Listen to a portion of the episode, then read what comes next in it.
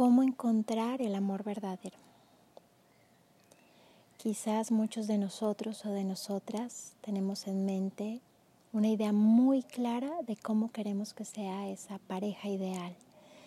Su color de ojos, su estatura, eh, a qué se dedica, cómo vive, quizás que esté muy afín a nuestro estilo de vida o, o bueno, o que haga los deportes que a mí me gusta que haga para hacerlos juntos. Bueno, de hecho ha estado muy de moda hacer listas, ¿no? Para uno tener como muy claro qué, y cómo lo quiere, ¿no?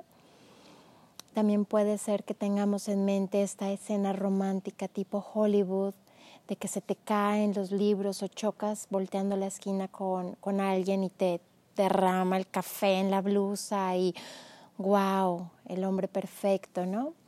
O se te caen las llaves y se encuentran las manos en el piso recogiéndolas. Eh, bueno, en gran parte esto es producto de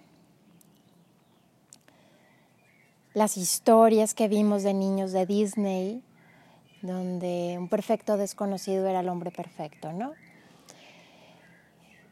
Y bueno, hay variantes de cada una de las historias, pero realmente creo que todos sí tenemos esa pregunta de cómo encontrar el amor verdadero.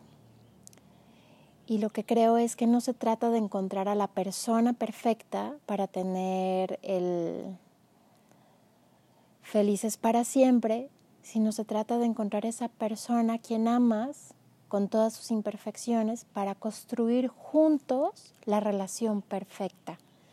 Entonces, no se trata de buscar a la persona perfecta que, va, que encajaría en el amor verdadero, sino se trata de encontrar a la persona que tenga esa capacidad de compromiso, de interés y de entrega para crear una relación bonita contigo.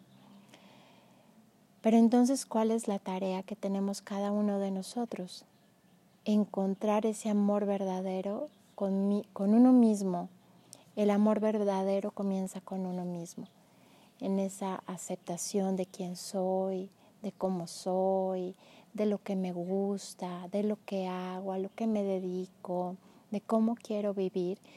Y desde esa lealtad, desde esa mm, danza bonita de autenticidad y de entrega contigo mismo, es que podemos ofrecerle algo auténtico a otro, ¿verdad? El amor verdadero comienza con uno mismo. Entonces lo que muchos hacemos es esta búsqueda de descubrir quiénes somos, qué realmente nos gusta, cómo nos gusta, qué queremos hacer. Y es el viaje de la vida y poco a poco vamos armando el rompecabezas y la vamos teniendo más clara y las cosas se vuelven mucho más fáciles, más fluidas, más espontáneas. Entonces la tarea que queda aquí es, ¿saldrías con alguien como tú? ¿Quisieras tener una relación con alguien como tú? Así como dicen en, los, en las bodas, en los matrimonios, en las buenas y en las malas, en la enfermedad y en la salud, en la riqueza y en la pobreza? ¿Quieres o puedes tener ese compromiso contigo mismo?